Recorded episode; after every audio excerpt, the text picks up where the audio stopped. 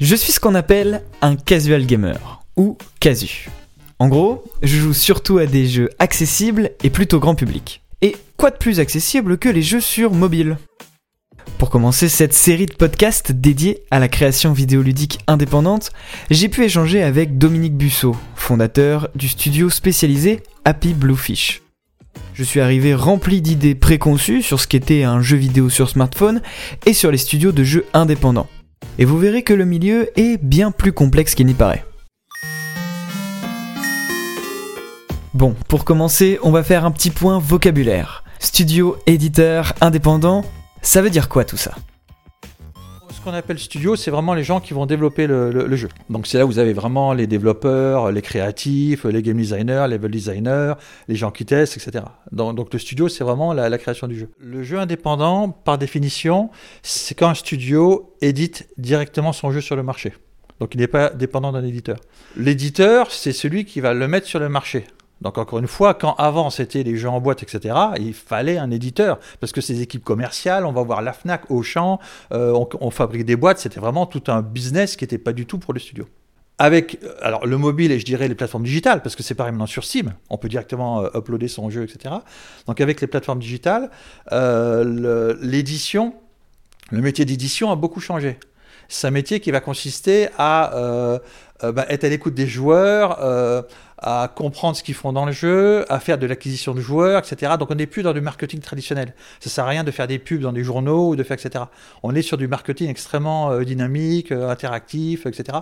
Donc ce métier-là, c'est quand même un métier qui existe. Donc il y a quand même des éditeurs mobiles, c'est donc, des, gros éditeurs qui vont publier euh, des, studios, de, enfin, des jeux de studio. mais oui, c'est plus du tout le, même métier. Donc le gros métier maintenant d'un éditeur, sur mobile, euh, ça va être euh, tout ce qui est, par exemple, l'acquisition des joueurs. Puisqu'effectivement, il faut de l'argent pour pouvoir faire de l'acquisition des joueurs, etc. Mais le studio, c'est vraiment celui qui, qui crée et qui développe. Pendant notre échange, Dominique Busseau a beaucoup insisté sur la notion d'accès direct au marché et aux joueurs pour qualifier la création indépendante. C'est marrant, avant de l'interviewer, j'avais pas vraiment la même définition c'était euh, qui ne dépend pas d'un acteur euh, dominant, du style euh, Nintendo, Ubisoft, Xbox. Mais peut-être que je me trompe dans ma définition. Alors, la dépense euh, dépend d'un acteur dominant. Euh, vous avez toujours un acteur, c'est-à-dire que si vous êtes dans les jeux traditionnels euh, en boîte, effectivement, vous dépendez aussi enfin, des, fabricants. Donc là, vous êtes obligé de faire fabriquer par Nintendo, Microsoft, etc. Si vous êtes sur Steam, vous êtes dépendant de la plateforme Steam. Si vous êtes sur mobile, vous êtes dépendant d'Apple, de Google Play Store, etc. Donc vous avez toujours une certaine dépendance. La, la vraie définition de base du studio indépendant, effectivement, c'est le studio qui qui s'auto-édite, en fait, qui a un accès direct au marché. C'est d'autant plus important sur mobile, parce que sur mobile, le développement est très itératif. On peut très vite euh, avoir des retours des joueurs, donc il faut que le studio soit en contact avec le joueur. Le problème d'un studio qui n'est pas indépendant et qui dépend d'un éditeur, c'est qu'entre le studio et le joueur, il y a l'éditeur et ce qui peut apporter des lourdeurs, etc. Donc, ce qui peut poser beaucoup de problèmes. C'est pour, ça que les plus grandes réussites dans le jeu mobile euh, sont globalement euh, des studios indépendants. En France, la notion d'indépendant, c'est en gros le gars qui sort d'école, le petit studio, qui fait un jeu euh, qui lui plaît pas mal, qui s'occupe beaucoup d'aspects un peu techniques, game design, d'image, etc., mais qui pense pas trop à l'aspect commercialisation. Donc ça, c'est un peu un biais qu'on a en France, c'est un biais culturel qu'on a en France. C'est pour ça que, j'appuie là-dessus, parce que la, notion d'indépendant, c'est pas gros-petit. Supercell est, un, est, un, est indépendant. Euh, est indépendant. Euh, ces notions d'accès au marché. J'accède directement au marché. Je suis indépendant parce que j'accède directement au marché. J'ai un contact direct avec mes clients, je peux faire ce que je veux, je suis vraiment indépendant. C'est ça l'indépendance. Le problème, c'est qu'en France, effectivement, on a un biais culturel qui est très fort, qui fait qu'on a pris énormément de retard dans le jeu sur mobile, par exemple. Et c'est bien dommage quand on sait que le jeu sur mobile représente une part plutôt importante du jeu vidéo. Le jeu sur mobile, ça fait plus de 10 ans que ça a démarré. Aujourd'hui, euh, est-ce que tu connais par exemple le, le jeu sur mobile, c'est quel pourcentage en marché par rapport au jeu vidéo total? Oh, je dirais que c'est, énorme. Je dirais que c'est au marché, par rapport au marché total, je dirais que c'est peut-être, peut-être, je vais, je vais donner un trop gros chiffre, mais 30-40%. Pour moi, c'est énorme. Il y a beaucoup de joueurs mobiles. Donc le marché du jeu sur mobile l'année dernière, d'accord, c'est 60% du marché mondial du jeu vidéo. Les 40% qui restent, à à peine 20% Steam, 20% console. Le marché du jeu mobile à lui tout seul, c'est deux fois le marché du cinéma. Bon, je me doutais que le chiffre était important, mais j'étais quand même très loin du compte. Je pensais pas que l'agilité permise par le support, le téléphone, avait tant que ça bousculé l'industrie. Pour moi d'ailleurs, les géants du milieu misaient davantage sur les AAA, ces espèces de blockbusters du PC et de la console. Alors j'ai demandé à Dominique Busso comment il se débrouillait. Comment ces mastodontes du jeu vidéo sur console s'en sortent sur smartphone. Euh, Aujourd'hui, dans les 50 premiers éditeurs de jeux, il n'y a pas Ubisoft? Il n'y a pas Ubisoft? Mais tu as entendu parler d'une boîte qui s'appelle Voodoo? Il y a 5 ans, 6 ans, ils étaient tout petits. Voodoo, aujourd'hui, ils sont 5-6e mondial. Alors Voodoo, c'est un éditeur, de jeux, ce qu'on appelle hyper casual. Donc c'est vraiment plein de jeux qui, qui se jouent euh, facilement. euh, il y a beaucoup de, il y a tout un mode de production en particulier, etc.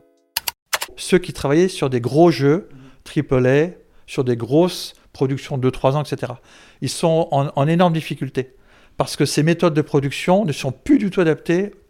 Les développements sur mobile sont beaucoup plus agiles. Tu fais ce qu'on appelle une first playable très rapidement, tu peux le faire en un mois. Tu fais ce qu'on appelle un soft launch, donc tout de suite tu lances ton jeu, tu mets éventuellement pas de monétisation, donc tout de suite tu as des métriques, tu vois ce qui se passe tes joueurs, donc tu es beaucoup plus en relation avec tes joueurs, à comprendre ce qui se passe dans ton jeu, c'est beaucoup plus itératif. Donc les très gros ont du mal. Ubisoft, ben, ils rachètent des petits. Ils ont racheté Ketchup, ils ont racheté, ils rachètent des petits parce qu'ils peuvent pas. Supercell, leurs équipes, Supercell, ils sont très gros. Leurs équipes, c'est pas plus de 12 personnes, c'est des mini, c'est toute une palanquée de mini studios. Donc les très gros ont du mal. Tu as vu que récemment, Microsoft a racheté Activision Blizzard. Le chiffre d'affaires d'Activision Blizzard euh, dans le mobile, euh, il y a quelques années, il a fait un bond énorme. Tu sais ce qu'ils ont fait, Activision Blizzard? T'as entendu parler de, Can- de Candy Crush? C'est fait par une société qui s'appelle King, qui a été rachetée il y a quelques années par Activision Blizzard. Activision Blizzard a une valeur et a pu être racheté par Microsoft parce qu'ils ont eu la, bonne idée il y a quelques années de racheter King. Et beaucoup de gens ne le savent pas, parce que Candy Crush c'est King, King existe, c'est que du financier. King existe, ils ont leurs équipes, etc. Donc en fait, les gros, pour les gros, cette transition est beaucoup trop difficile. C'est pour ça que les, leaders maintenant, c'est Supercell, c'est MiHoYo, c'est Voodoo, etc. Ce sont que des nouveaux.